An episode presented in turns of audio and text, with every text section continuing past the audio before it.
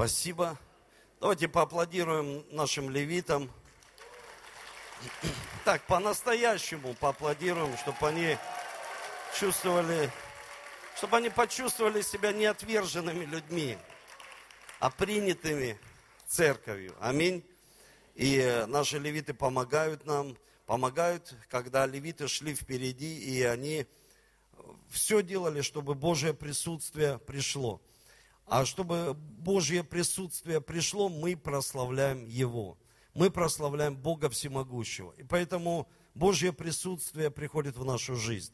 И сегодня я хотел бы продолжить тему благословений. Моя супруга, пастор Ольга, затронула это уже. Это блаженные, да, вы посмотрели в Писании, блаженные и кроткие, и блаженные плачущие по другим людям и по себе, что мы учимся плакать перед Богом, каяться перед Ним.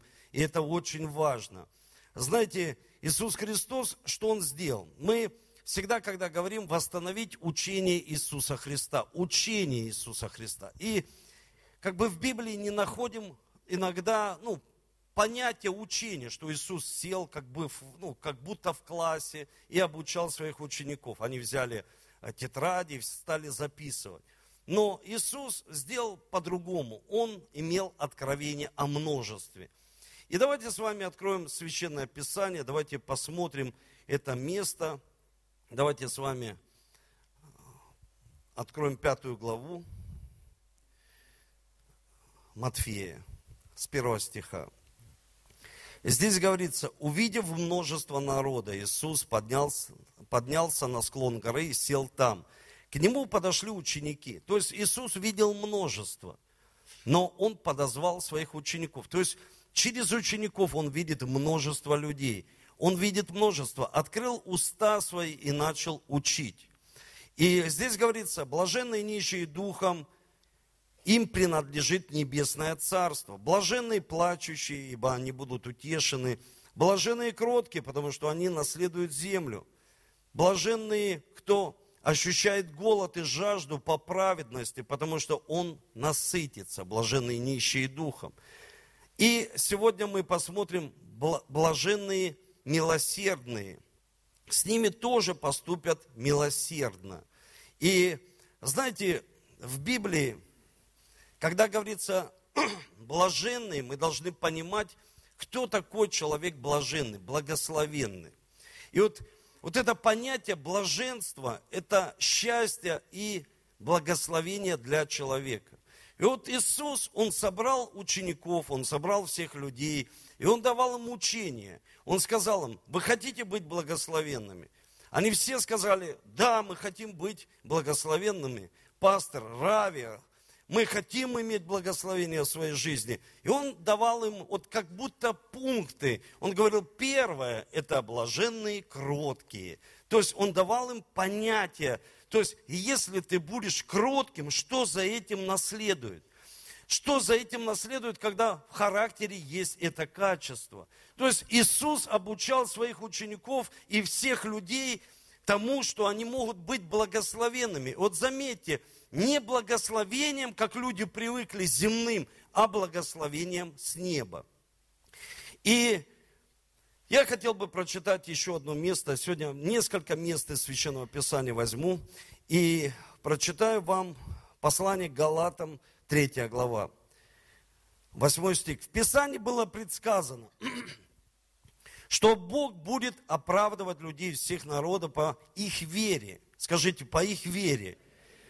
И уже, когда была возвещена радостная весть, тогда было сказано Аврааму, еще Аврааму, не в Новом Завете, а Аврааму, через тебя получат благословение народы. Мы знаем, кто такой Авраам. Отец множества. Бог дал ему сына. Мы это все знаем. Он был богатейший человек на Востоке. И 9, 9 э, стих. Здесь говорится, поэтому те, кто верит, получат благословение вместе с верующим Авраамом. То есть в Библии говорится, что мы станем такими же людьми, как и Авраам. То есть, когда мы читаем Священное Писание и думаем, Авраам это ого-го, то есть это Авраам, ну то есть это сам Авраам, патриарх веры, в нем благословились все народы, в, них, в нем благословились и мусульмане, и христиане, и иудеи. В нем благословились вот эти конфессии даже. Вот представьте, в нем, в Отце, он всего лишь что? Поверил. Поверил, что, ну, поверил Богу, что может прийти от Бога благословение в мою жизнь не от человека. И когда ему даже передавал, благословение человек, царь Содома, он говорит, ничего не возьму от тебя, чтобы мне не сказали, что тебя обогатил человек. А я возьму только от Бога. И как возьму? Я принесу тебе. И принес ему десятую часть. И для человека это непонятно. Думаешь, как? Он хотел взять, но он отдал. Как же вера действует? Он хочет взять и стать отцом, кем-то влиятельным человеком. И он сделал так, как не делают другие люди. Почему он так не делал? Потому что он знал хорошо Небесного Отца. И смотрите, мы не будем читать 28 глава Второзакония. С первого стиха там говорится о благословениях. Если будешь послушен глазу Господа, я благословлю в поле, в семье, везде тебя буду благословать. И там перечисляются все благословения. То есть, чтобы человек понимал, я тоже хочу Божьих благословений, я тоже хочу. И Иисус как бы учил людей и он давал им понимание, что смотрите, вы хотите Божьего благословения. Но самое главное, что вы должны понять, основание Божьего благословения – это послушание. Основание Божьего благословения – это послушание Божьего Слова. Это подчинение Божьей воле. Это подчинение, знаете, мы все суверенные люди. Мы все, ну, ну, ну, Бог создал нас суверен, мы можем выбирать так, как мы хотим. Но Он сказал, хотите быть благословенными. То есть, что такое благословенный человек? Благословенный человек обречен на успех. Вот обречен, вот обречен, он, он обречен на успех, обречен быть благословенным человеком, быть счастливым человеком. Что такое проклятие? Лишен успеха, лишен счастья в своей жизни. И вот человек должен понимать, когда мы думаем о нашем ну, благословении, как оно может прийти, мы должны понимать, что основание благословения, что основание благословения только является послушание. Послушание Божьему, Божьему Слову. И мы это должны понимать. И Иисус как бы давал понимание, смотрите, что мы должны понимать. И здесь он говорил, что блаженные, милосердные, то есть люди, которые оказывают милость. Почему они оказывают милость другим? Потому что им оказана самая главная милость от Бога. Почему человек начинает служить Богу? Почему он что-то делает для Христа? Потому что он знает, что я это делаю не из-за того, что я какой-то особенный человек. Мне оказана милость. И здесь в Библии говорится, смотрите, блаженные, то есть счастливые, милосердные, с ними тоже поступят как? Милосердно. Есть хорошая, ну я должен прочитать вам ее. Болит горло, но Самое главное, чтобы голова была здорова. Аминь. Матфея 18 глава 23 стих. Царство небесное можно сравнить с царем, который решил рассчитаться со своими слугами. Когда царь начал расчет, то первым к нему привели того, кто был должен ему 10 тысяч талантов. То есть Сегодня, на сегодня я посчитал, сколько, сколько это 10 тысяч э, талантов. Это около 10 миллионов долларов или 600, тысяч, 600 э, миллионов рублей. Ну, представьте, к нему привели человека и говорят, ты должен 600 миллионов. И человек просто стал и вот просто он обалдел. 600 миллионов. И он, в Библии говорится, упал на колени свои и стал просить и говорить, пожалуйста, я умоляю тебя, ну, господин, ну, дай отсрочку, я буду еще, ну, ну, ну, я буду собирать деньги, приносить тебе, отдавать. Но господин не просто дал ему отсрочку, он простил его. Этот человек, зная, что ему кто-то должен, он идет, хватает человека за горло и говорит, ты мне должен 100 рублей. И господин ему говорит, как же ты, такой хороший человек, которому прощено 600 миллионов, держишь за горло человека, который тебе должен всего лишь 100 рублей. И он сказал, истязателям возьмите этого человека и бросьте его во тьму. Пусть он там мучается. И вот когда я прочитал эту притчу, я стал просто думать, размышлять, что так же происходит с сегодняшними людьми в этом мире. Происходит иногда и с верующими людьми. И один человек описывает свою жизнь, он сказал такие слова, он описывает в своей биографии, его уже нет, он ушел на небеса. Он сказал, я всегда относился к своей жене не очень хорошо, плохо относился.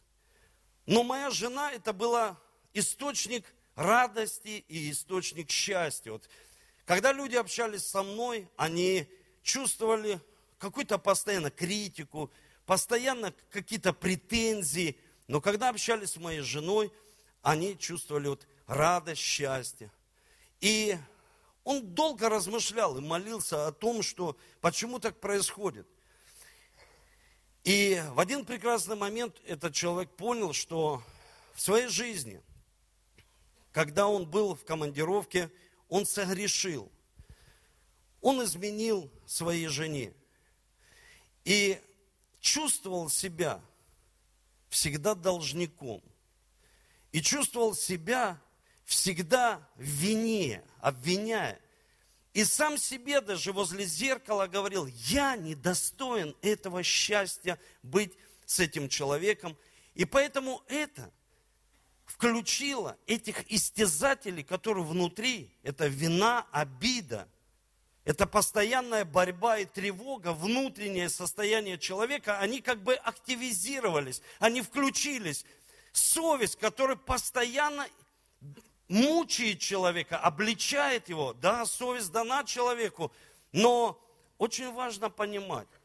Потом этот человек публично признался – я не мог от Бога до конца получить прощение. И самое главное, что я не мог простить себя. Я не мог простить себя, я постоянно ходил в, этом, в этой вине, обвинении. Я всегда обвинял себя. Почему? Потому что я это смог сделать. И потом как-то я учил церковь, людей, я, я учил других, как я смог это сделать. И, и поймите, это происходило внутри. И самое главное, что понял этот человек, он сказал, я не мог оказывать другим людям милость. Милость. Вот вы понимаете, что такое милость? Милость, она превозносится над судом. Милость, когда ты оказываешь человеку милость, ты прощаешь его, ты несешь ему радость, ты несешь ему добро, ты прощаешь. Как бы от тебя это веет прощение, что ты не человек, который постоянно мучается внутри и желает забрать этот долг. Как в семье происходит, когда люди, они говорят, жена, я вышла замуж за верующего человека и даже служителя. Этот человек верующий, он посещает церковь. Но когда я вижу после свадьбы, что он не очень-то и верующий, что он не дисциплинированный, что он не, не так хочет служить, 15 лет она стала этого человека душить. Душить, забрать свой долг. Почему ты не такой? Почему ты не такой? А он думал, что она такая милая, красивая, что она такая пушистая, что она хорошая. И после свадьбы понял, что она тоже его обманула, что он, ну, на самом деле она не такая. И он стал ее душить. И знаете, когда в семье происходят вот эти скандалы, предъявы друг другу, это иными словами, люди не оказывают милость, и они не могут быть помилованы. Они будут мучиться в своей вине, потому что они одевают некие маски. Они, ну, при, ну, ну, они, ну, так знаете, христианство для них это такое, что-то вот, ну, что-то церковное здесь, ну, не домашнее, ну, не на улице. Почему так происходит? Потому что человек чувствует, что ему должны. И вот этот человек, который молился на коленях и говорит, прости 600 миллионов мне, пожалуйста, я прошу, прости. Он подумал, что Бог, ну или Господин, его не простил. Он просто ему отсрочил. Дал отсрочку. И он стал собирать со всех долги. Ты мне должен, жена должна, дети должны. Я хочу сегодня молиться, чтобы пришла милость в нашу жизнь. Чтобы мы не были теми людьми, которые собирали постоянно долги и предъявляли претензии друг к другу. Чтобы мы постоянно, постоянно были какими? Людьми милости, чтобы мы могли увидеть в своей жизни милость. Мы милостивы, и мы можем увидеть в своей жизни милость. Я хочу показать вам короткий ролик. Можно, да? Медиакоманда. Это фонтан! Где? Давайте, давайте. Быстрее Сюда! разбирайте завал. Давайте. Поторопитесь. Панда! Там мальчик. Он Мама, вытащи меня отсюда, пожалуйста, я боюсь. Малыш, не плачь! Мама рядом! Сейчас тебя вытащит оттуда! У меня болит рука, мне больно. Вытащи меня, мама. Не плачь, не плачь, мама с тобой! Где твоя сестра?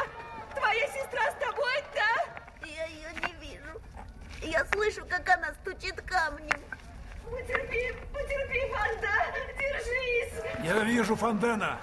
Что? Их обоих придавило плитой. Где они? Внизу. Дайте я гляну. Дэн? Фанден! Дэн! Ответь маме, Дэн! Дэн! Люди, люди добрые, я очень прошу вас, я умоляю вас. Их отец, их отец погиб здесь.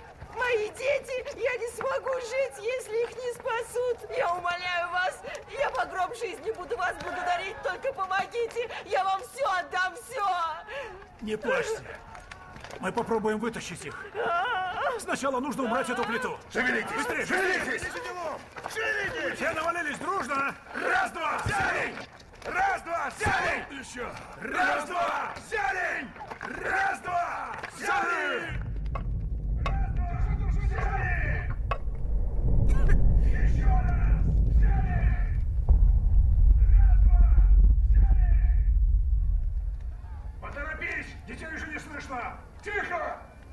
Можно спасти только одного. Принимай решение. Обоих, нужно спасти обоих. Ты что, не понимаешь? Этой плитой придавило обоих. С этой стороны девочку, с той стороны мальчика. Вытащим мальчика, придавит девочку. А если поднимем плиту там, где девочка, то придавит мальчика. Решай быстрее. Мы можем спасти только кого-нибудь одного. Надо спасти обоих. Обоих надо. Видишь, бетонная плита почти развалилась, и мы сможем поднять ее только с одной стороны. Я умоляю спасите обоих. Решай быстрее. Я умоляю вас, спасите обоих.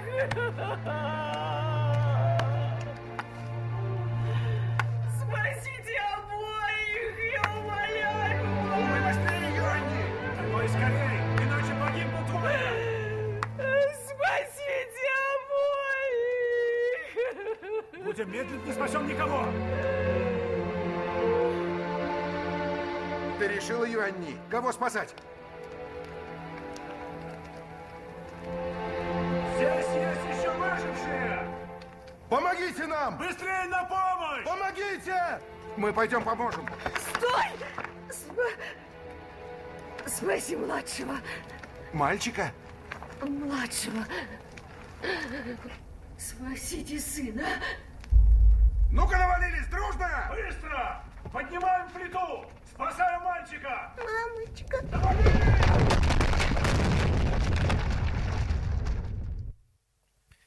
И это реальная история, которая э, происходило землетрясение. И знаете, иногда происходит землетрясение в наших семьях. И люди даже не понимают, какую боль они могут принести детям. И это реальная история, когда женщина выбрала одного. Это когда процветает в семье фаворизм, когда выбирают одного любить, одного миловать, а остальных нет.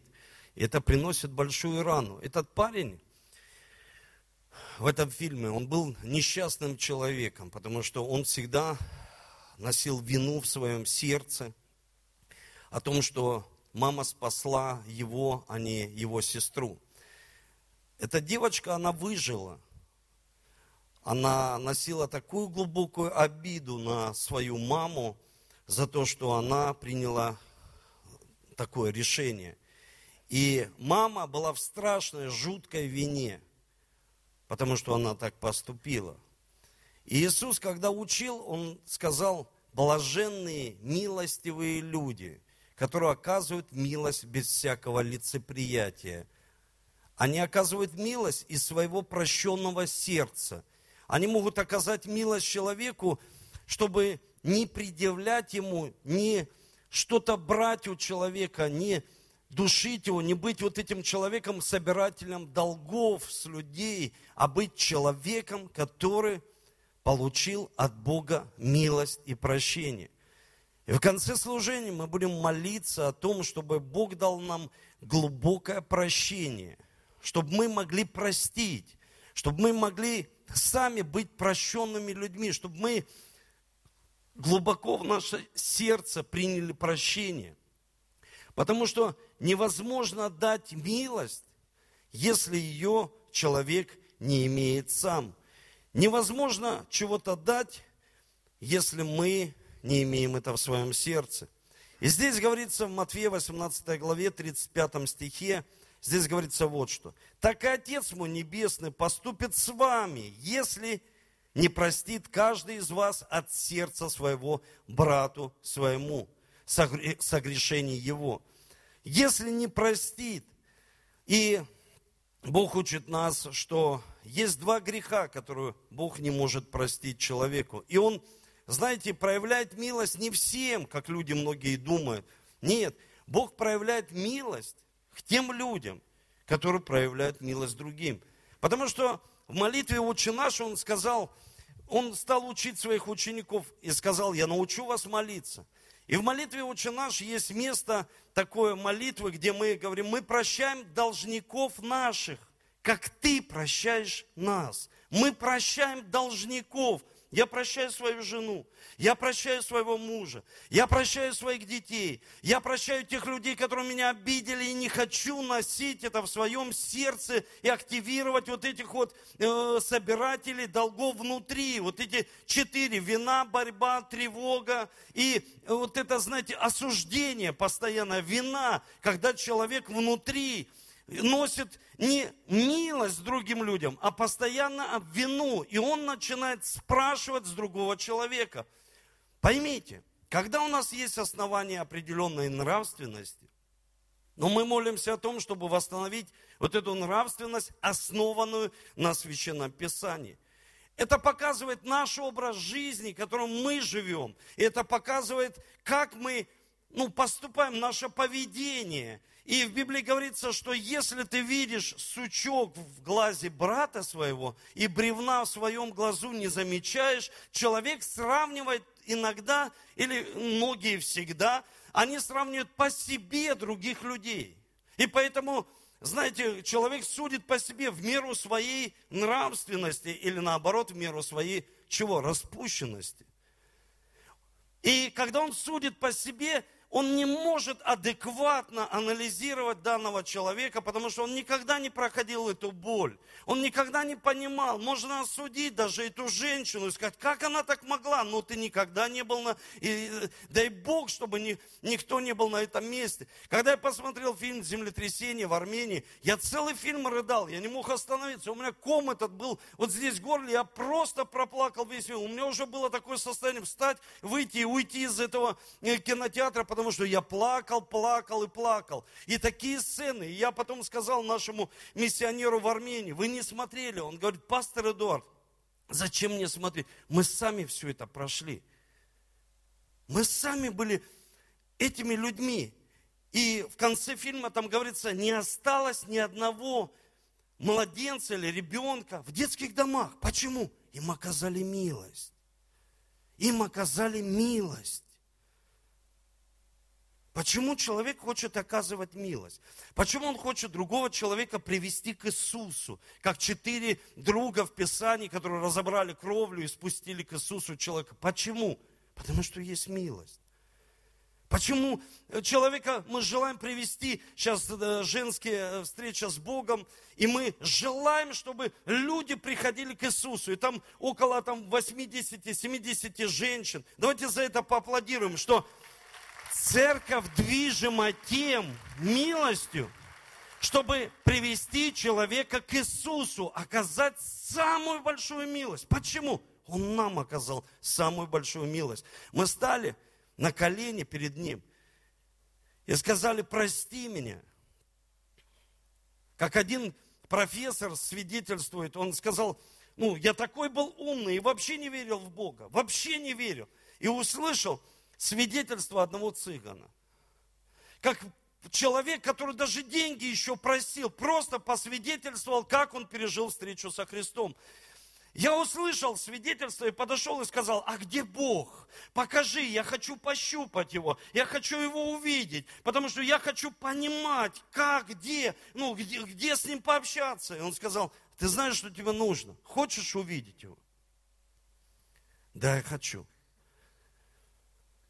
тебе нужно иметь чистое сердце. Блаженные чистые сердцем, ибо они Бога узрят.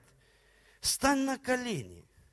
Стань на колени и скажи искренне от своего всего сердца, Господи, я согрешил, прости меня. Иметь постоянное в сердце покаяние, чтобы покаяние было как образ нашей жизни – образ нашей жизни, чтобы наше сердце, оно всегда было чистое. И я сказал, что есть два греха, которые Бог не может простить. Это хула на Духа Святого, когда мы осуждаем работу Духа Святого и неверие. Он не может простить неверие, потому что человек не верит. Он не может этого простить. Он не может простить хулу на Духа Святого. Но он прощает все человеку. Вы слышите? Он прощает все человеку. И он показал вот эти 600 миллионов рублей, ту сумму, которую человек не может отдать. И он говорит, ты, человек, не можешь это отдать мне, и я тебя прощаю. Не взыскивая ни с кого, будь человеком с чистым сердцем, чтобы ты мог видеть меня, видеть мои дела. И мы, я не знаю, сколько служений, мы взяли это, этих слепых людей в Писании. И здесь говорится о том, что человек слепой, если не увидит Бога. И тут так человек хотел увидеть Иисуса на своей дороге в жизни, что не мог его видеть. И Иисус как бы показывает самый главный принцип. Тебе нужно очищение твоего сердца, чтобы ты понимал. Знаете, когда я сегодня ехал на служение. Я еду на служение. Идет такой маленький дождь. Капает дождик. И не видно вообще солнца за облаками. Но это не говорит о том, что солнца не существует. Многие думают, что облака уйдут и солнце появится. Солнце есть всегда.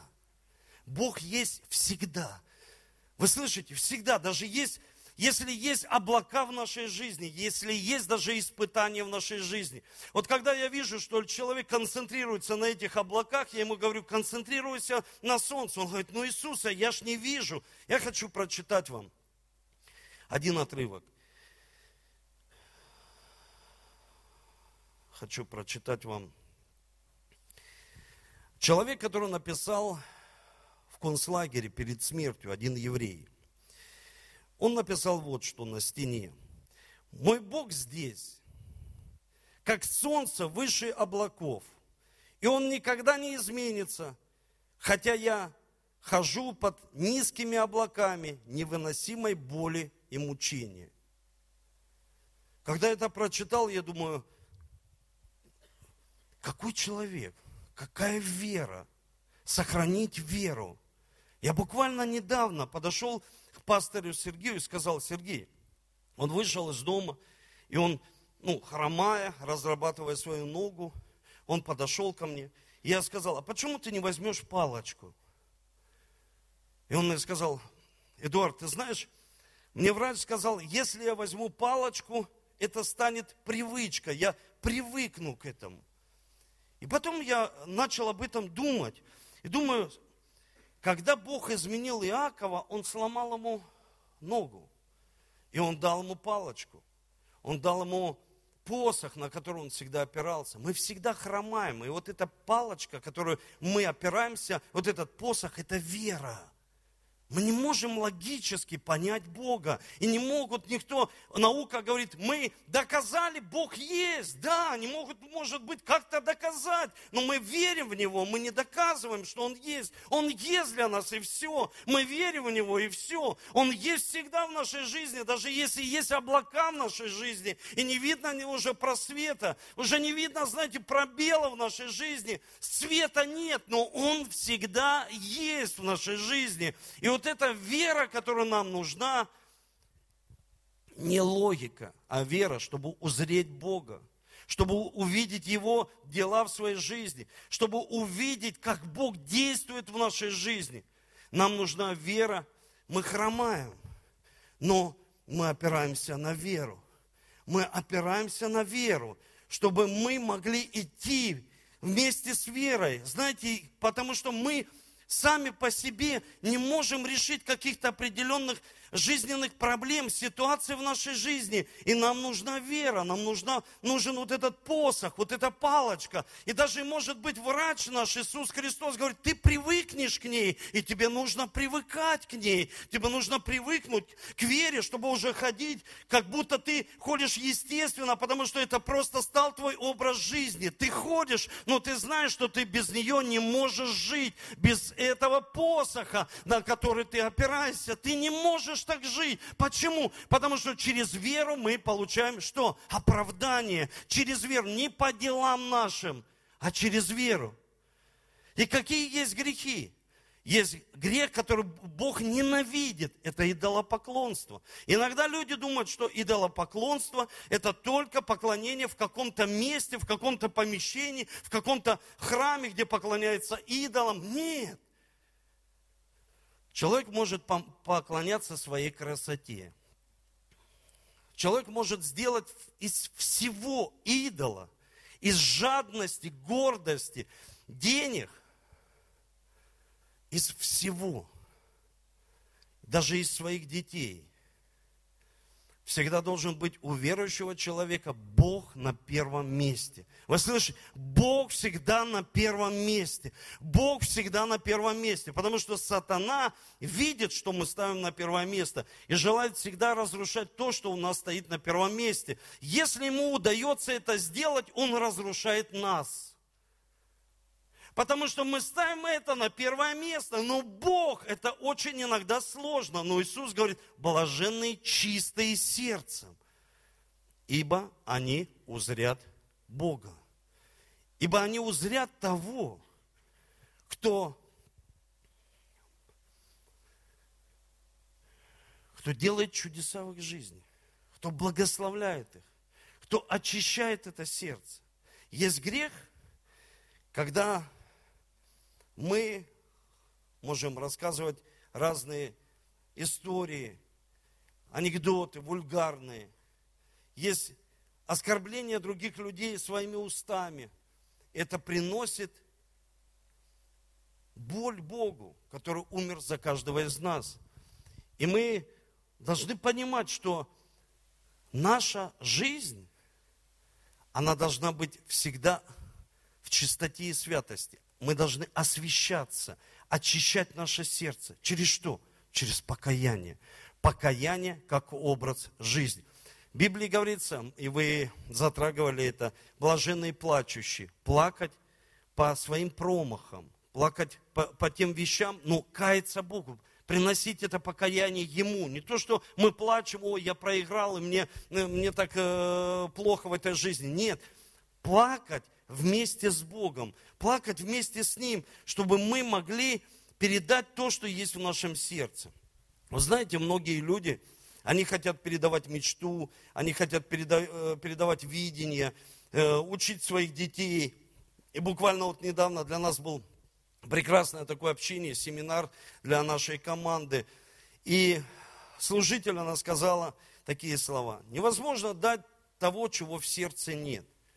Но если в сердце у тебя нет Бога, ты не можешь его передать своим детям. Потому что в Библии говорится, взыщите сердцем своим. Мы взыскиваем его чем? Сердцем. И если там есть Бог, и если есть святость, чистота, ты передаешь ее своим детям. Ты передаешь своим детям. И если есть нечистота, ты также передаешь это своим детям. Все очень просто. Но это всегда работает. Знаете, когда у этого парня профессор спрашивал, ну покажи мне Бога. Он сказал, просто стань на колени. Он стал на колени. Я сказал, пришло такое Божье присутствие, когда я открыл уста и сказал, Господи, прости меня. Пришло такое Божье присутствие, его сразу крестило Духом Святым. Он начал молиться на языках как в Библии говорится, знамение, дал ему моление на иных языках. Он стал молиться духом, и он был просто полностью измененным человеком. Просто из-за свидетельства одного человека, который посвидетельствовал об Иисусе. И человек, который был даже не его статуса. Человек, который даже был не его уровня. Просто человек, которого Иисус изменил – Когда я вам проповедовал о слепом человеке, если вы затрагивали эту историю и читали дальше, там говорится о том, что пригласили его родителей и сказали, фарисеи, они сказали, как это так ты прозрел? Ты же был слепой. Объясни. Как это так ты стал с чистым сердцем? Ты же был слепой. Ты же был человек, у которого, посмотри, какое прошлое. Как же так? И родители даже боялись, что их отлучат от синагоги, так говорит Библия. Они сказали, он в совершенных летах, пусть он отвечает за себя. И он сказал такие слова. Я не знаю, вот что вы меня здесь вот пытаете? Я не знаю. Я был слеп, а теперь я вижу. Я был слеп, а теперь я вижу. Люди говорят, докажи, покажи, а откуда пришло, а кто передал. Слушайте, я был слеп, а теперь я вижу. Я был слеп, а теперь я вижу, и человек, когда свидетельствует, говорит, я болел, а теперь я не болею. Я болел, у меня была онкология, я болел, у меня было ВИЧ, я болел, а теперь я не болею. У меня был гепатит, теперь его нет. Я был наркоман, теперь я не наркоман. Я был человеком одиноким, теперь я не одинокий. И все это сделал Иисус. Они говорят, как, расскажи. Он, я не знаю. Я просто был слепым человеком. И вот все мое доказательство. Я просто поверил, что Иисус может сделать чудо в моей жизни. Вы слышите? Может сделать чудо в моей жизни. Смотрите, в Библии говорится, блаженные миротворцы. Ой, как это сейчас вот один из здесь чиновников сказал на молитвенном завтраке, мы видели. Как мы в этом нуждаемся, миротворцы. Потому что их будут называть сынами Божьими. О чем сказала Новелла сейчас. Мы должны быть сынами и дочерями, чтобы быть наследниками. Но должны быть кем? Миротворцами. Принести мир в свою семью. Своей жене принести не просто цветы. Цветы, не просто цветы, хорошие духи, а мир. Своим ученикам мир – в церкви принести мир. Блаженные люди, которые несут что? Мир. Человек не несет конфликт. Когда человек несет мир, с ним хорошо. С ним уютно. Даже если есть какие-то комплексы, минусы, человек все равно чувствует, меня он любит, этот человек. Почему? Потому что он миротворец. Он все сводит к миру. Знаете, когда я вам столько раз уже говорил, и ко мне всегда подходит и спрашивает, пастор Эдуард, скажи, вот какой это, ну, какой это твой танец? Я всегда, когда чувствую, что чуть-чуть какой-то не мир уже, я иду первый к своей жене и начинаю танцевать такие определенные танцы мира. Чтобы, знаете, что сделать? Изменить атмосферу. Через что мы меняем атмосферу? Мир, радость, благодарение. Когда человек приходит и начинает сразу с претензий, где там это, подожди, ты что ко мне так пришел? Или мои дети приходят ко мне, папа, что ты, почему не забрал? Подожди, слушай, ты что? А где благодарение? Смотри, какую атмосферу ты уже принес. Вот это какая-то претензия. Ты не забрал меня. Ты забрал. Ты вообще, ну, ты понимаешь, я твой отец. И не надо мне здесь чести отдавать такой там, равняй смирно. Нет, Просто имей благодарность. Будешь иметь благодарность, у нас с тобой будет всегда хорошая атмосфера. Мы всегда будем с тобой, раз пришел пастор, ну, я благодарен. О, хорошо, молодец, а я тебе благодарен. И, и тебе хочу милость оказать. Поймите, когда я получил это слово Рема, я думаю, слушай, потоп был на земле. Столько воды, человек говорит, столько воды, благословений. И так быстро все засохло.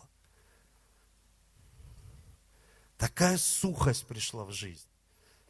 Такой сухарь стал.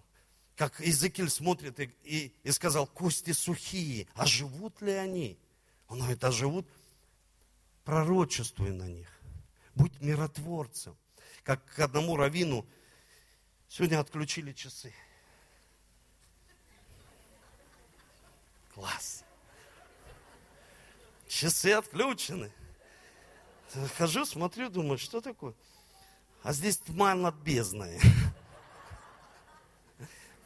И Дух Божий только парит. Один человек приходит к Равину. И гуслист и говорит ему, прости меня. Я тебя осуждал, говорил на тебя плохие слова. Это такая старая история, но она так мне нравится. Знаете, вот смысл ее, чтобы мы были миротворцами. Он сказал ему, я прощаю тебя, но у меня условия. Пойди возьми подушку, разрежь ее и разви по воздуху ее, по ветру. И он все сделал, приходит, говорит, ну что, Рави, прощаешь меня? Он говорит, слушай, нет, подожди. А теперь пойди все это собери. Он сказал, это невозможно. Он сказал ему, я тебя прощаю. Но все, что ты сделал, это невозможно собрать. Вот это принцип телеграммы. Помните, раньше телеграмма. Чем больше слов, тем что? Дороже. А, что ж ты наговорил столько слов раньше времени? Столько ран принес, а теперь исцелите. Послушай, блаженный миротворца, ты как сын, как дочь Божья поступаешь. Он говорит, не носите раны своим близким людям, не несите то, за что вы будете каяться потом, не делайте своими устами это, потому что это будет разрушать жизни. Один человек в Америке написал, а другой в Германии распечатал и написал на какую-то национальность, не буду говорить сегодня, но это они потом пострадали. А человек сказал, я просто поделился, вот, это мое мнение. Слушай, никому свое мнение не рассказывай. Делись этим с Богом. Зачем ты это приносишь вражду? Ты миротворец. Неси мир другим людям. Неси мир другим людям. И последнее сегодня. Это изгнанные за правду. И многие люди думают сегодня, что, ну и так судят вообще по верующих. Они говорят, ты верующий? Да. А что у тебя есть?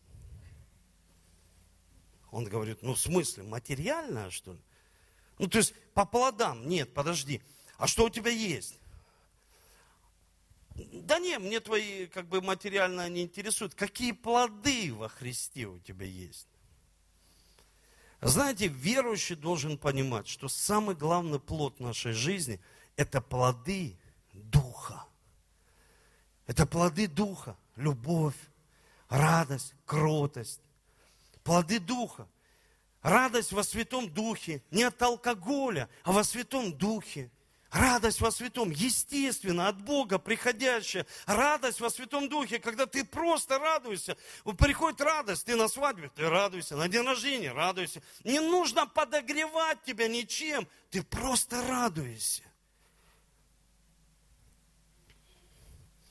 Я хочу это прочитать. Думают, что если есть, значит у нас есть вера.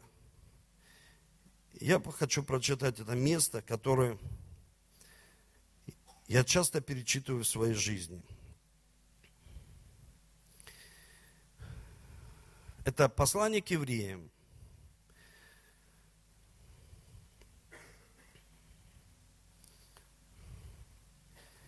Давайте лучше с, сейчас скажу, с какой, какого стиха.